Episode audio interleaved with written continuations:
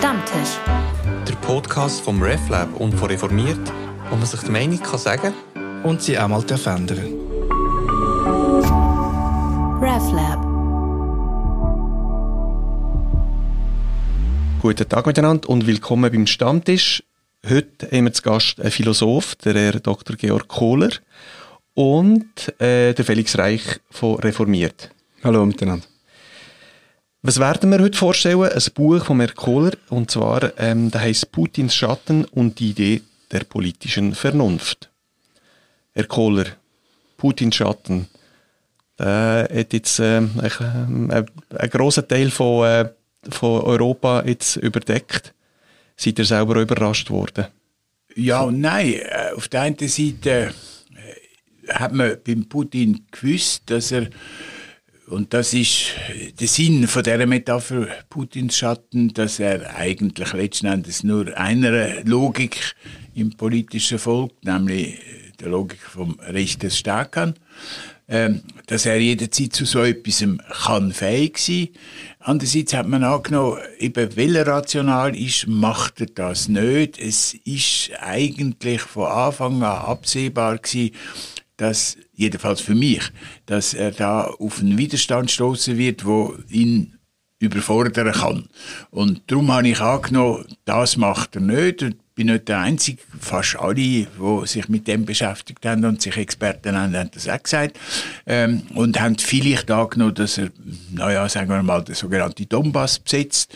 Ähm, und natürlich Krim will erobern oder vielmehr die Eroberung halten, dass er dann den merkwürdig, also wirklich rein militärisch gesehen, merkwürdige Angriff vom Norden her mit der 60 Kilometer Panzerschlange macht, wo für jeden, der nur eine kleine Ahnung hat vom Militär, einfach eine absolut katastrophale Idee war. Auf das äh, hätte ich nie gesetzt und es ist ja zweifellos auch für den Putin und für uns, Gott sei Dank, schief rausgekommen. Ähm, das heißt nur, er hat sich verschätzt und eine von der Fragen ist, warum hat er sich so sehr verschätzt? Und da geht er im ersten Teil von, vom Buch ein. Und, äh, aber wichtigere, ähm, ein wichtiger Bereich, den wir auch im Vorgespräch gesagt haben, ist ja vor allem die Unterscheidung zwischen Rationalität und Vernunft. Ja, also eben der Titel von dem Buch, wo einerseits ein langer Aufsatz, fast 50 Seiten, zum Thema äh, eben Putins Schatten, respektive zum Ukraine-Krieg hat und die Bedeutung von dem, äh, der Titel von dem Buch, wo aber dann noch sehr viele andere Sachen behandelt, ist Putins Schatten und die Idee der politischen Vernunft. Und die Idee der politischen Vernunft äh, ist für mich letzten Endes die Vorstellung, dass in der Welt, und zwar in der Welt, wo es wirklich um Macht, Interessen und so weiter geht, dass da nicht einfach das Recht der Stärken gewinnt, sondern ja, so etwas wie die Idee von einer vernünftigen, auch rechtsbasierten Einigung. Und ich interpretiere jetzt den Konflikt in der Ukraine als äh, Probe aufs Exempel. Das ist so ein Titel, ob möglicherweise sich doch der Wert durchsetzt, wo sagt, nein, in der heutigen Welt können wir mit rein äh, machttheoretischen Überlegungen nicht durch. Äh, und vernünftig heißt dann nicht einfach nur schauen, wer jetzt stärker ist mit irgendwelchen Mitteln, sondern wie kommen wir zu einem Resultat, wo alle einigermaßen einbezieht. Das ist jetzt schon ein bisschen abgemindert pragmatisch, aber vernünftig heißt ja im Gegensatz zu rational. Vernünftig heißt nicht einfach äh, das, was am einen nützt, sondern das, was gut für alle Beteiligten ist. Und also das ist der letzten Endes simple Gedanke hinter dem Ganzen, kann man aber ziemlich lang und gescheit darüber reden.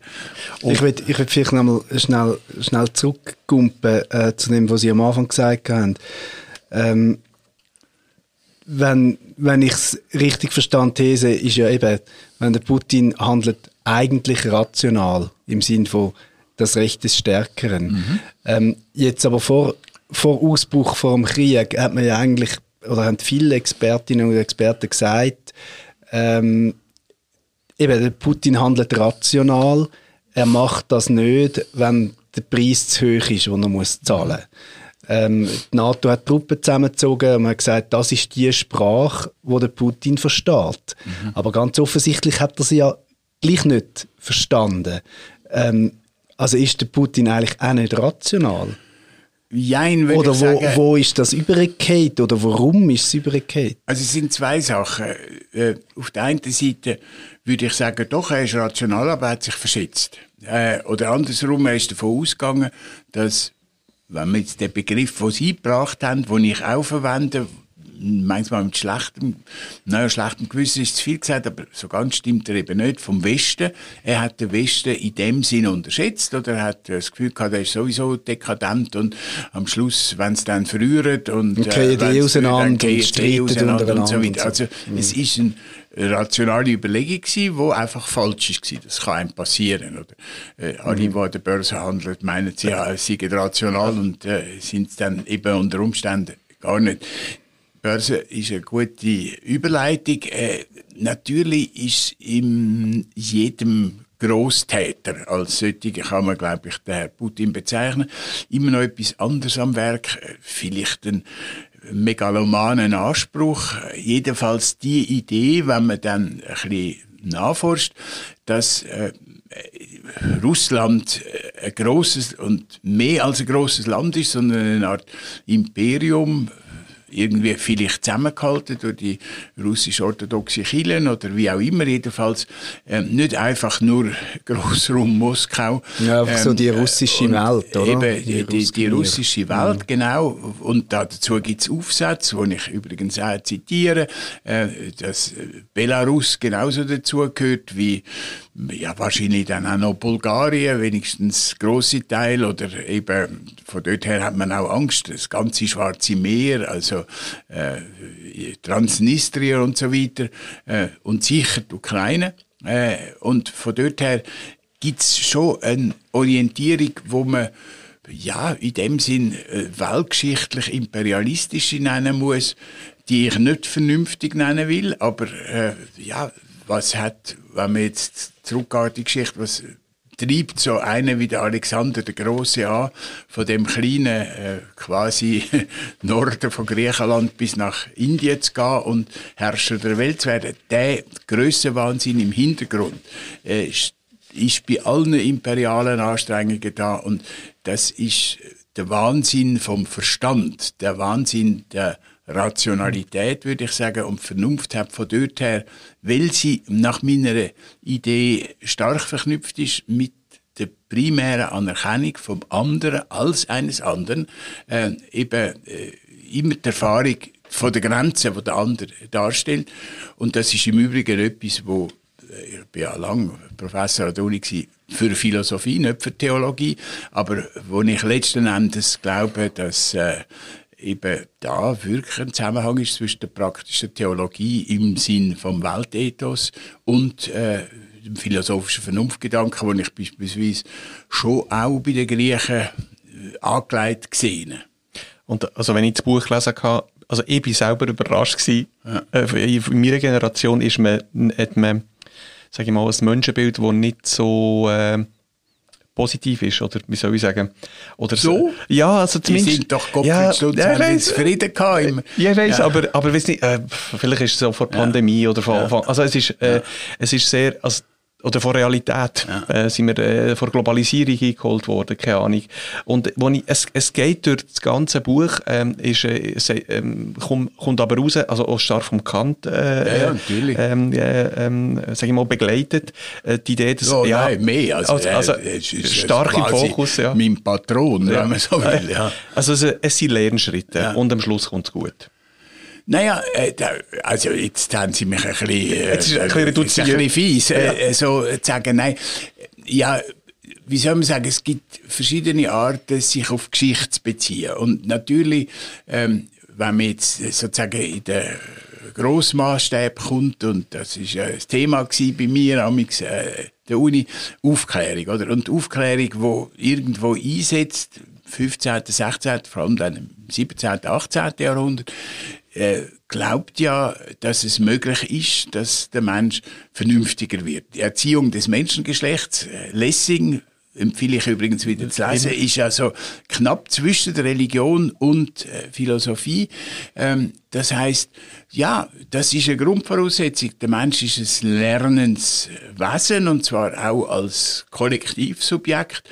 Das ist eine Voraussetzung. Ich gebe es ohne weiteres zu. Die andere Voraussetzung ist die, äh, vielleicht zwei. Also es geht sowieso alles äh, der Berg ab. Ich, Im Text gibt es einen Aufsatz, wo ich mich äh, auf so einen Herr beziehe, der Joseph de Maistre, der sagt, der Mensch ist eigentlich nur ein Tier, das sich selber vernichten muss. Also rabenschwarze Gegenidee von dem, was die Geschichte ausmacht. Ähm, und dann gibt's äh, Mittelpositionen, wo sagen, ja, solange der Lösung nicht stattfindet, solange nicht Christus wiedergekommen ist, solange können wir allenfalls darauf äh, setzen, dass es einigermaßen gut geht. Dazu brauchen wir aber ein autoritäres Regime, der Karl Schmidt, wo ja dann auch sehr stark, äh, jedenfalls im zweiten Teil von seinem Leben auf die katholische Kirche setzt, also autoritäre, meinetwegen halbwegs äh, menschliche äh, Oberjuhe, wo alles im Griff halten, das sind die drei Positionen. Ich gebe zu, dass ich in dem Sinne eine Aufklärungsposition vertritt, die ich aber in vielem schon auch äh, würde verteidigen können. Und eben jetzt, also gut, ich bin sicher eine Generation älter als sie, ähm, noch prägt, also 45 geboren, noch prägt äh, indirekt vom Zweiten grossen Krieg und von dort her 50er, 60er Jahre sind von einem grossen Optimismus schon bestimmt gewesen. und wenn man mitbekommen hat, indirekt auch in dieser verschonten Schweiz, was der Krieg bedeutet hat, ist das ein wahnsinnige Fortschrittsgeschichte. Und ihr in eurer Generation nehmt das jetzt selbstverständlich und findet vieles plötzlich wieder, naja, also... Eben, Nein, der, der äh, Plural würde ich jetzt da nicht verwenden. Ja. Also ich, ich finde eben ah, den Begriff... Er, oder? Ja, eben, genau. ähm, ich finde den Begriff von der Vernunft und vernünftig ja. eben auch noch aus einem anderen Grund wichtig, weil ich wirklich ganz fest daran glaube, und das finde ich nicht naiv, ja. ähm, dass wenn man schaut, wie so Regime, ob das die Tendenz gibt es in der Türkei, das gibt es in Russland, das gibt es im Iran sowieso, mhm. ähm, so autokratische Systeme, wo ja so angstvoll agieren. Also wo müssen Musik verbieten, wo müssen äh, NGOs wie das Memorial in, in, äh, in, in Russland verbieten. Also rein Geschichtsschreibung, rein die Erinnerung an den Stalinismus tilgen Das ist ja so angstbesetzt. Mhm. Ähm, da ist mir so auf einer Verteidigungshaltung ständig und muss eben ständig die eigene Stärke markieren und wenn Frauen das Kopftuch abziehen, kommt einem nichts anderes in den Sinn, als die zu Tod prügeln. Das ist ja so, das kann ja, das ist ja so unvernünftig. Das kann ja nicht funktionieren auf Dauer. Und eben, irgendwann muss man ja mit dem anderen zu Gang kommen. Das ist das einzig Vernünftige. Und ich glaube, darum wehre ich mich so ein bisschen gegen das, zu sagen, ja, das eine ist naiv und von mir aus noch fromm. Das nehme ich gerne in Anspruch für mich. Aber, und das andere ist rational. Und ich, ja, rational ist es vielleicht auf kurze Dauer, aber es funktioniert nicht. Also das einzig Vernünftige ist ja, Regeln zu finden, wo man miteinander zu Gang kommt und wo man ohne Angst kann regieren. Also sie sind ja wirklich, eben, ich finde den Begriff von der Angst ganz zentral und Angst und Gewalt, das ist, das ist wirklich etwas, wo so Zusammenhang. Also ich buche sie jetzt als jemand, der auch auf meiner Seite steht. Also um es mal äh, so umzudeuten oder vielmehr zu reformulieren, was Sie gesagt haben. Ähm, ja, es ist äh, sozusagen Angst gegenüber dem Potenzial oder den Möglichkeiten vom Mensch in diesen Herrschaftsstrukturen drin, wo eben die Möglichkeiten wirklich von einem vernünftigen, also mitmenschlichen Umgang zerstören. Und von dort her sind die eigentlich immer, äh, ja, im Grunde genommen in einer bösartigen Verteidigungsstellung. Das heißt, es gibt so etwas wie eine Dynamik zum Guten im Sinn vom Vernünftigen eigentlich in der Geschichte. Genau. Das, äh, da sind wir völlig zusammen und äh, in dem Sinn äh, eben ist jetzt der Herr Zacke ist jetzt 2-1 ähm, aber äh, es wird schwieriger aber ich, ich habe meine Frage schon vorbereitet äh, aber eben das eine das zweite ist äh, der Begriff wo mir wirklich wichtig ist wo im Englischen klarer unterschieden wird zwischen Rationalität und Vernunft. Rational und reasonable, äh, das ist nicht das Gleiche auch in der Umgangssprache. Wenn man im Deutschen schaut, wird das sehr häufig ähm, quasi, das eine ist quasi ein bisschen das vornehmere äh, Latinisch oder äh, ja, Fremdwort äh, fürs Gleiche. Nein, ich würde sagen, rational ist, und insofern ist unsere Marktwelt, wo wirtschaftsliberal ausgelehnt wird, nur rational. Das ist einer von der weiteren Zusammenhänge. Da bin ich, nenne mich zwar ein Aufklärungs, äh, Liberale, aber ähm, die Liberalität, wo ein Kant vertritt, ist eben nicht einfach wirtschaftsrational und dort gewinnt immer der Stärkere letzten Endes und wenn Sie die entsprechenden Ethiken oder Überlegungen sagen, der Markt regelt alles, weil jeder, der da beteiligt ist, eigentlich nur schaut, dass er äh, für sich das Beste rausholt. Also der berühmte Spruch von Adam Smith oder der Beck äh, macht das Brot möglichst gut und günstig, nicht weil er den anderen helfen will, sondern weil er möglichst viel verkaufen will. Das stimmt in vielen Teilen. Also äh, der John Rawls, wo für mich der Begriff in dieser Differenz klar gemacht hat, sagt, natürlich ist vieles, wo vernünftig ist, auch rational und vieles, was rational ist, auch vernünftig. Aber am Ende ist der Kern von der Rationalität, ich schaue für das mit dem Mittel von einer zweckrationalen Überlegung, wo für mich gut ist, aber nicht unbedingt fürs Ganze, wenn man so will, für die Praxis vom Zusammenleben.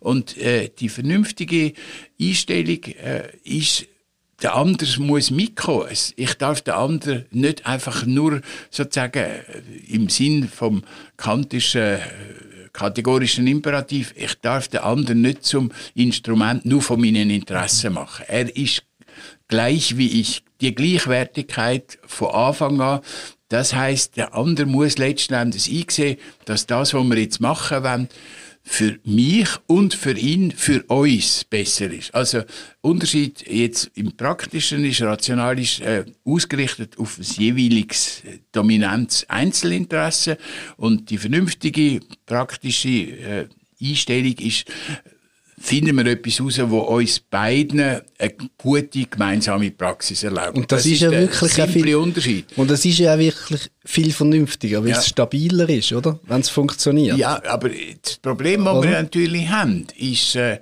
dass es immer wieder enorme Machtunterschiede gibt. Ja. Äh, das ist das Problem vom Wirtschaftsliberalismus, wo wir, weiß Gott, äh, ein bisschen Anschauungsunterricht jetzt haben. Oder eben, das ist auch das Problem, ich beziehe mich ja auf den berühmten Melia-Dialog, wo der Thukydides, einer der grossen griechischen Historiker, beschreibt, wo die Athener, die viel mächtiger sind als eine kleine Insel, sagen, ihr sagt, es ist ungerecht, wenn wir euch zu etwas zwingen wollen. Ihr habt nicht begriffen, Gerechtigkeit gibt es nur zwischen annähernd Gleichstarken. Der Schwächere hat äh, das Maul zu halten und zu machen, wenn er überleben will, was äh, der andere ihm vorschreibt. Und die Machtungleichgewicht, die gehören eben auch zur mhm. Welt. Ja, das und, und das ist sozusagen der große utopische Horizont, dass es, äh, dass die Machtungleichgewicht entweder verschwindet oder dass Menschen als meinetwegen vorläufige Sieger merken, irgendwann einmal sind auch sie die Besiegten aber im Moment, wenn du Sieger bist, und das ist eben die Idee vom Herrn äh, Putin, im Moment bin ich der Stärker, also schnapp ich das. Aber es ist schon einfacher, so zu argumentieren aus der Sicht vom Europäer, wo im Vergleich zur Rest der Welt vermögender äh, ist, äh, wo in einem sicheren Raum ist und äh, wo gewisse, auf eine gewisse Tradition, auf gewisse Werte äh, kann drauf aufbauen. Weiß Gott. Ja. ja, und also es ist manchmal, äh, also du hast so, Felix, schon darüber geredet, also weißt, man, man kann über Wert reden, oder? Oder äh, über einen Kern von Wert, den man verteidigen will. Ähm, aber es ist schwierig, äh, heutzutage in dieser globalisierten Welt zu erörtern. Also, weißt, wo, wo, äh, wo hören, also, welcher Wert ist es äh, wichtig, so wichtig, dass es exportiert muss werden? Also ich glaube nicht, dass der Wert muss exportiert werden. Eben, ich glaube, ich glaube wirklich, Menschen. ja, also ich, ich glaube auch nicht, in Hongkong hat es eine Demokratiebewegung Mhm. gegeben. Im Iran gibt es eine wahnsinnig mutige Demokratiebewegung, wo wirklich, ich nicht weiss, ob wir Schweizerinnen und Schweizer den Mut würden aufbringen. Ich finde es total arrogant zu sagen, Menschenrechte sind irgendwie unsere Erfindung und die gelten nur bei uns. Das glaube ich nicht. Aber ist also wenn man, wenn man jetzt schaut, oder? ja, aber wenn man jetzt schaut, was im Iran passiert, ich glaube nicht, dass das Westlerinnen und Westler sind, wo das machen. Das sind ja, also, eben, jetzt kennen wir die Musik Musikszene ein bisschen aus. Ich meine, die singen alle Farsi. Die, die knüpfen an einer, an einer uralten persischen Tradition an. Und das sind Leute, die Hausarrest und Gefangenschaft auf sich nehmen, Foltergefängnis, dass sie Musik machen können. Stelle man sich mal vor, oder? Und die haben, das sind, die sind nicht irgendwie von, ich glaube nicht, dass man kann sagen, ja, die sind, das ist ja, das ist ja das Märchen, wo die Regime erzählen. Ja, ihr sind alle vom CIA unterwandert und, und, und sind Westland. Nein. Das sind Leute aus dem Iran, die uns die gleichen Werte haben wie wir. Nicht unsere Werte, sondern die gleichen Werte. Und das, also, da bin ich wirklich Universalist. Ich glaube nicht, dass das, ähm, ja, dass, dass Demokratiebewegung irgendwie in, in Hongkong oder, oder in China, die Dissidentinnen und Dissidenten, dass der, der Tiananmen-Platz irgendwie ein, ein westlicher Export war. Quatsch. Also das versucht die Regime ja ständig zu sagen, dass das inszenierte Aufstände und so. Das ist Quatsch. Das glaube ich wirklich nicht. Also ich glaube, dass das, dass das nicht unsere Werte sind, sondern würde ich wirklich behaupten, das sind wahre Werte, wo, wo das Zusammenleben würden regeln und wo tatsächlich die mächtige Macht müssen abgeben aber längerfristig stabiler wären, wenn sie das würden machen. Weil, wenn man Macht ständig muss verteidigen, ist das anstrengend und braucht immer Ressourcen, wo man gescheiter anders würde, würde, ähm, einsetzen. Und das ist auch klar, dass wir die Werte, die wir jetzt darüber reden, als Westen auch noch längstens nicht eingelöst haben. Also eben, wenn man die wirtschaftliche äh, Ungleichheit auf der Welt anschaut, sowieso. Also wir haben uns, wir können nicht sagen, wir, wir haben die Werte und leben Beachtet, die. ja. Überhaupt nicht. Also, wenn wir es haben, ist schön, aber dann müssen wir es noch in der Praxis umsetzen. Und diese Hausaufgaben haben wir überhaupt nicht gemacht. Und abgesehen davon, wenn man die europäische Geschichte anschaut, ähm, ist es ja auch nicht so, dass die, also eben, sie haben den grossen Krieg angesprochen. Ähm, das ist, so kann, man, kann man auch nicht sagen, ja, der, der Westen hat schon immer äh, vernünftig gehandelt. Im Gegenteil. Also, die Unvernunft ist auch eine westliche Erfindung. Es gibt auch im Buch ähm, ähm, eine Geheimrede vom Hitler, wo der, äh, wo der thematisiert, der Kohler. Ähm, in welchem Zusammenhang hat er die Rede gesetzt? gehabt? Auch im Zusammenhang mit der politischen Vernunft? Oder, äh, Ja, also äh, der Zusammenhang meinetwegen von der vermeintlichen politischen Rationalität. Also wir sind jetzt, äh, wenn ich auf das reagieren Ja. darf, also was Sie klar. sagen hat oder auch was ähm, der Herr Reich gesagt hat, äh, ich gehe auch davon aus, dass es so etwas gibt wie eine Menschennatur. Und äh, da sagen Sie und ich, zur Menschennatur gehört der andere, ja, als der, wo auch das Gesicht hat, wo man versteht, äh, wo in dem Sinn ähm, alter Ego ist, wie es mal heißt. Also eine wie ich. Und insofern äh, schon ein furchtbar simpler Spruch, was du nicht willst, dass man dir tut, das füge auch keinem anderen zu. Ähm, dass der ursprünglich aufliegt einer äh, sozusagen grundmenschlichen Erfahrung. Zu dem Punkt muss man aber gerade sagen, oder äh, Sie können den Spruch, was du nicht willst, dass man dir tu, das füge auch keinem anderen zu, den kann man doppelt interpretieren. Rational und vernünftig. Rational ist, ich bin lieb zu dir, dann bist du auch zu mir, ähm, weil du ja etwa gleich stark bist. Wenn ich aber weiss, der andere ist viel schwächer, kann ich noch nicht weiteres äh, versklaven und kann sagen, ja, du bist halt kein Mensch, du bist jetzt, du siehst aus wie ein Mensch, aber du bist eher, ich weiß auch nicht, ein mehr oder weniger begabter Affe. Also so ist man ja dann auch mit den Tieren umgegangen. Das ist die eine Erfahrung, äh, sozusagen das Resultat von, eben im Sinn von der Gleichwertigkeit von der Waffe. Also letzten Endes äh, aufregend auf die Möglichkeit von der Bösartigkeit zwischen Menschen. Die gibt's eben immer auch. Also, wenn man jetzt nicht religiös wird, aber wir sind zwiespältige Wesen. Und das andere, die vernünftige Deutung ist, äh, ich um es jetzt mal so simpel zu sagen, ich spüre den anderen. Äh, das geht ja einem manchmal so, ich weiß nicht, geht wahrscheinlich Ihnen auch so, wenn Sie am Fernsehen irgendwie sehen, wie ein paar da 400 Meter über die Aschenbahn rennen und einer stürzt, dann tut, mir, tut einem das fast automatisch weh. Also man hat sofort die Übertragung, äh, der andere ist einer wie ich.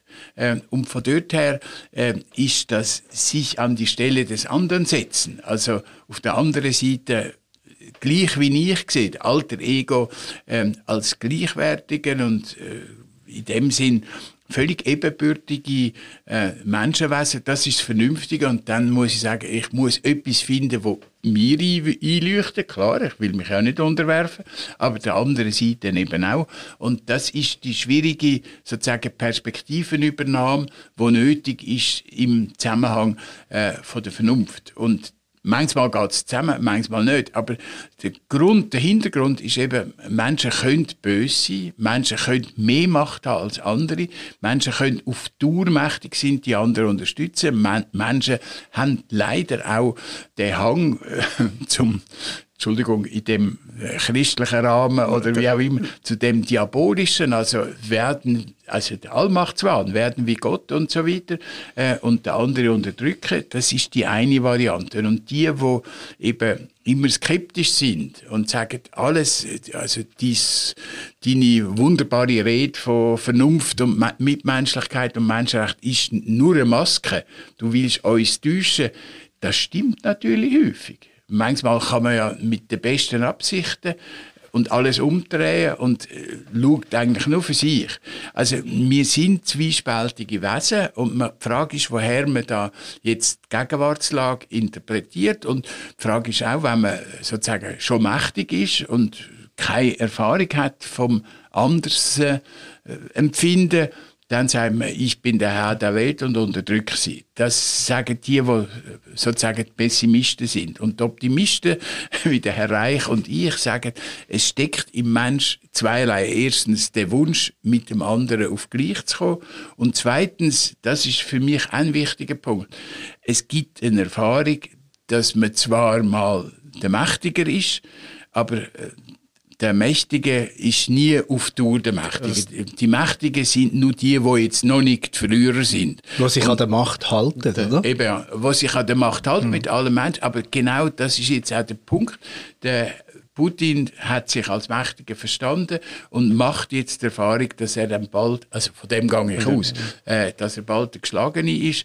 Und von dort her bin ich, das ist dann die Position, die ich da vertrete, das meine ich, wir müssen äh, so in einer Zwischenposition sein. Reiner Pazifismus ist in dieser Lage nicht, äh, nicht da, aber der Pazifismus äh, der, oder die Fähigkeit zur Verteidigung von diesen Wert darf nicht kippen wieder in einen neuen Bellizismus, wo dann genau das passiert, dass wir zwar unsere universalen Werte verteidigen, respektive verkündet, aber im Grunde nur für uns schauen.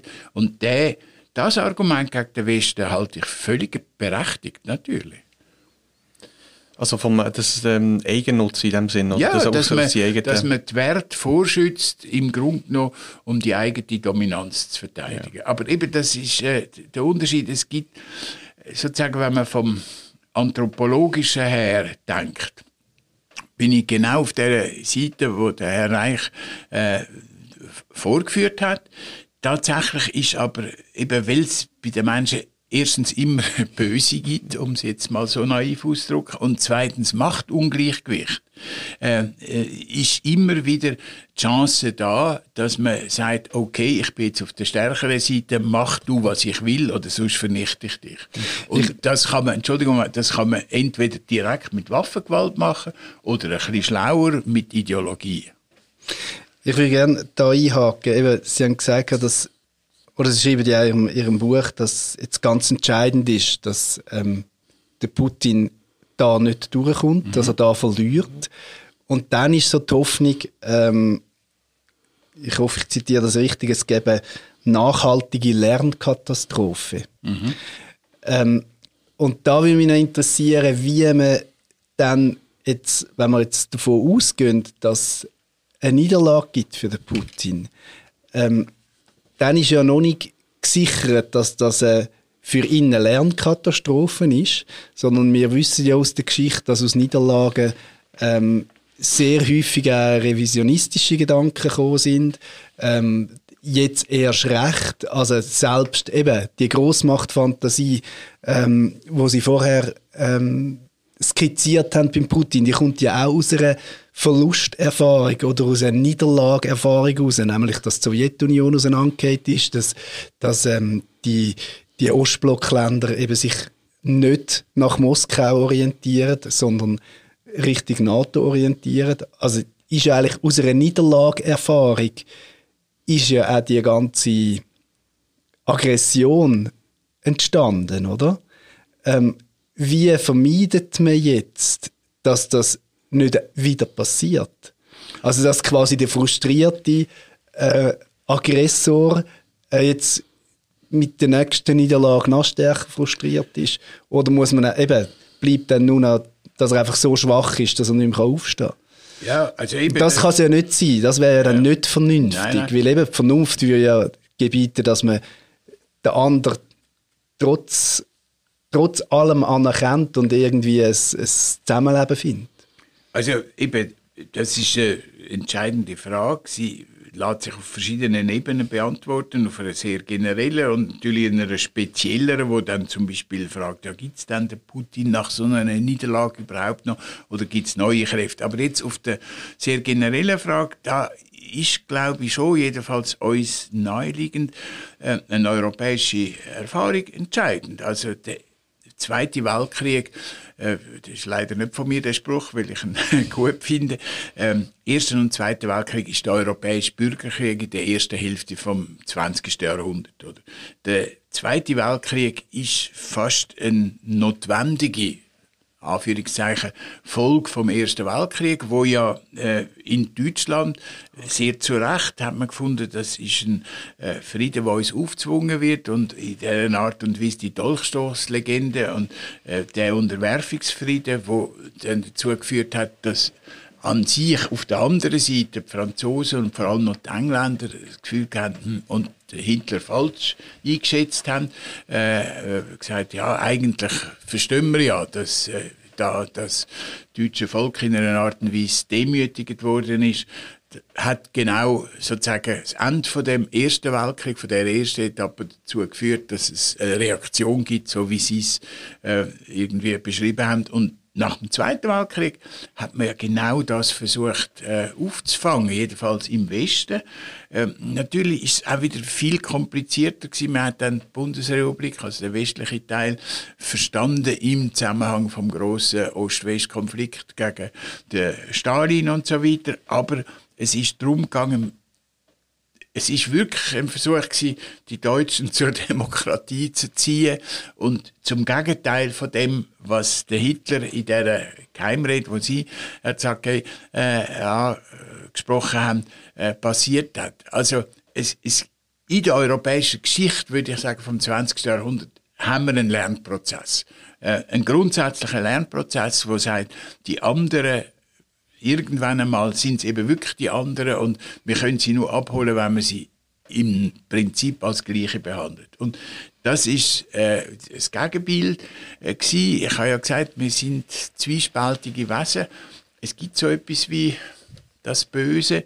Äh, also die Idee, ich bin mächtiger als alle anderen, ich kann die anderen unterwerfen. Und genau die Geheimrede, wo ein Wahnsinnsdokument ist, ich weiß nicht, ob Sie sie kennt haben, Nein, äh, nicht. Äh, wo der Hitler kaum an der Macht vor seinen Generälen einfach einen rassistischen Diskurs durchgibt, wo klar unmenschlicher, entsetzlicher nicht man sich vorstellen kann. Er sagt, okay, in der Natur ist es so, es gibt sozusagen eine Fresspyramide, zuoberst steht halt, ich weiß nicht, der Leu oder vielleicht auch die Insek äh, vielleicht auch die Viren, das äh, ist eine zweite Frage, aber äh, er geht vom Leu aus.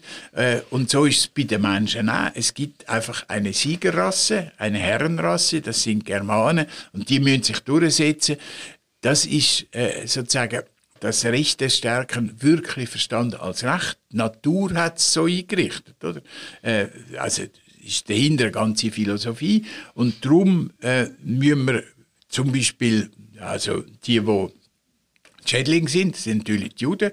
Das sagt er dort noch nicht so deutlich, aber in äh, Mein Kampf wird das gesagt, die müssen ausgerottet werden schon dort sehr deutlich. Und dann gibt es Untermenschen, das sind dann Slaven, äh, die werden als Sklaven abgerichtet. Dann gibt es so andere, mit denen wir uns einigen müssen. Die Schweizer hat er dann so knapp, glaube ich, äh, eben und so weiter. Also die Pyramide, wo ein übelster Sozialdarwinismus ist, das ist für die Leute auch einleuchtend gewesen.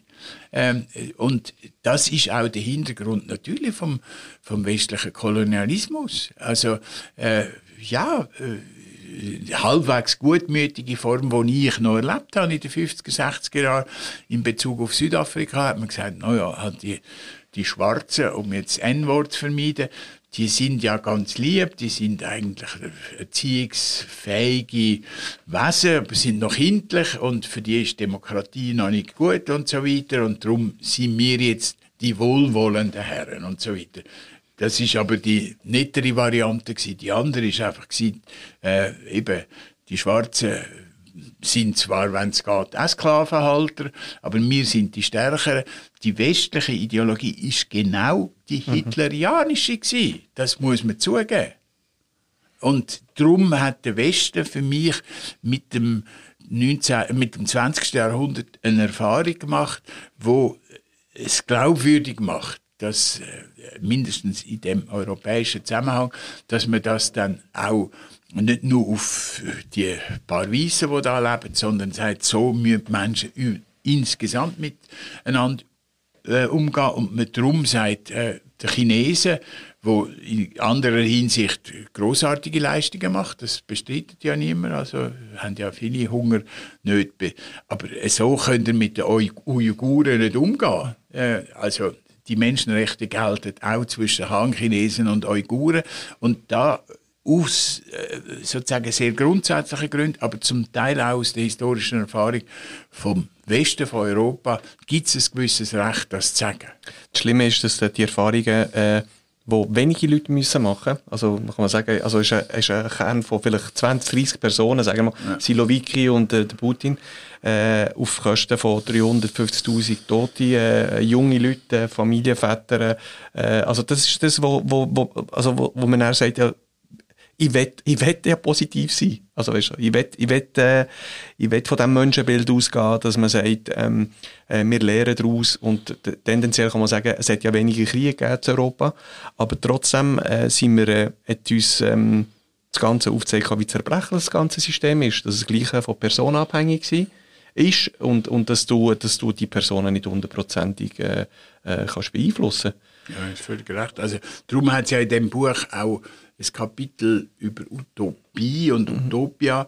Äh, es gibt ja den wunderbaren Entwurf von Thomas Morus über Utopia, wo alles zwar sehr autoritär, aber mindestens rational, aber eigentlich auch vernünftig äh, funktioniert, weil eben äh, und es hat aber auch Sklaven in äh, Utopia. Ja, ja, das, wo, ja, es ist klar, dass es äh, in dem Sinn Utopia ist ein in sich äh, hochironischen Entwurf, ja. äh, wo, wo äh, er immer auch wieder das Gegenteil sagt, wir müssen darüber nachdenken und so weiter. Ähm, klar, also es ist, sind Menschenrechte noch nicht da. Äh, Sklaven, gut, sie sind äh, in dem Sinn Knechte, die nicht viel Recht haben, sagen wir mal so. Aber sie haben ja die Idee von der Demokratie und von einem politischen System angesprochen, wo äh, alle gleichberechtigt sind. Und das ist ungeheuer anspruchsvoll äh, und funktioniert nur an ganz wenigen Orten. Das ist ja der Punkt, wo Sie gegen den Herrn Reich und mich opponiert haben und gesagt, ihr seid Optimisten und so weiter. Äh, am Schluss setzt sich dann doch immer wieder durch, wenn auch die Vorläufe, also man kann sagen, vorläufig gewinnt immer die überlegene Macht, die die andere unterdrückt.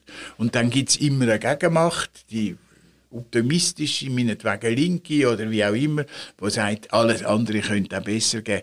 Äh, ich sage, es gibt einen Weg, wo ich zum Beispiel dann doch und insofern bin ich ein Anhänger von Fukuyama und äh, äh, ja Ende der Geschichte. Das heißt ähm, auf der Seite von dem, was äh, der Herr Reich gesagt hat, dass es einen ursprünglichen menschlichen Wunsch gibt nach einem Ordnungssystem, wo Gleichberechtigung herrscht. Und natürlich brauchen wir auch ein paar, die jetzt Bundesrat spielen oder Bundesrätinnen. Mhm. Man, vielleicht machen die ab und zu auch Hobbys, aber äh, man sagt, okay, man könnte dich ja dann wieder absetzen und so weiter. Also äh, rechtsstaatliche Demokratie versucht das aufzufangen und zweifellos die meisten Menschen, der größere Teil will nicht unbedingt Politiker werden. Das finde ich auch nicht falsch. Aber äh, äh, Demokratie ist wichtig dass man die Regierenden, die möglicherweise einen Hang haben, grösser wahnsinnig zu werden, das ist der Kern der Demokratie,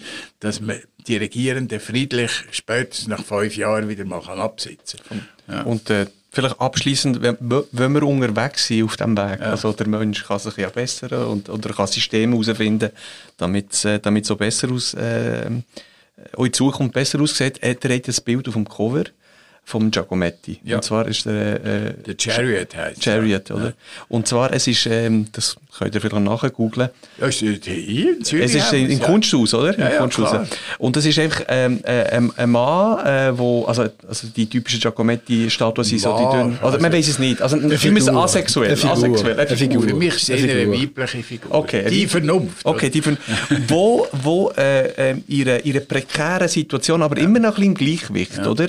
Das heisst, das, das ist finde ich, immer aufrecht in dem Sinn ja. und, und, und, unterwegs und man hat immer das Gefühl, oh, jetzt kippt es entweder gegen Führer oder gegen Ingere, aber irgendwie geht es ja trotzdem vorwärts. Ja, und ich weiß aber nicht, ob sich der Mensch muss bessern oder über gut oder schlecht ist. Ich glaube, ganz wichtig, er hat er kann gut sein. Mhm. Genau. Also ich glaube, das ist der Punkt. Ja. Nein, er ist, es, ist, es ist wirklich, er hat die Freiheit, gut zu sein. Und, und das ist er auch immer wieder gewesen. Ja, ja. Es ist ja nicht so, dass der Mensch jetzt besser ist als vor 500 Jahren, sondern er hat sich, er kann sich entscheiden, gut zu sein. Ich glaube, das, das ist für mich der entscheidende Punkt. Es geht nicht so, eben, so ein, ein Lernprozess im Sinn von, wir sind jetzt besser als die früher. Nein, ähm, nein, nein. Sondern wir können vielleicht gewisse Fehler nicht mehr machen, was sie früher noch gemacht haben. Ja, dann kann man, kann man sicher etwas lernen. Ähm, aber gute Menschen hat es also wirklich schon immer gegeben. Ja, also Sie haben völlig recht, man müsste über den Begriff äh, Lernen, kollektives Lernen nachdenken. Äh, weil tatsächlich äh, normalerweise, äh, und darum ist in der Aufklärung, hat man ja Freude, meinetwegen an den Indianer und sagt, das sind demokratische Staatswesen gewesen. Allerdings sind es natürlich so In-Group gewesen, wo es ein Häuptling und äh, ausgesprochene Führungsfiguren gehabt und die andere, aber es hat das Gleichgewicht gegeben. Das eine sind Wir-Gruppen gewesen, aber sie haben auch gekämpft miteinander. Also die Tatsache, dass Menschen dann immer wieder auch in Kampf geraten, kann man nicht äh, verleugnen. Ähm, die Frage ist, wie man das kann dämpfen.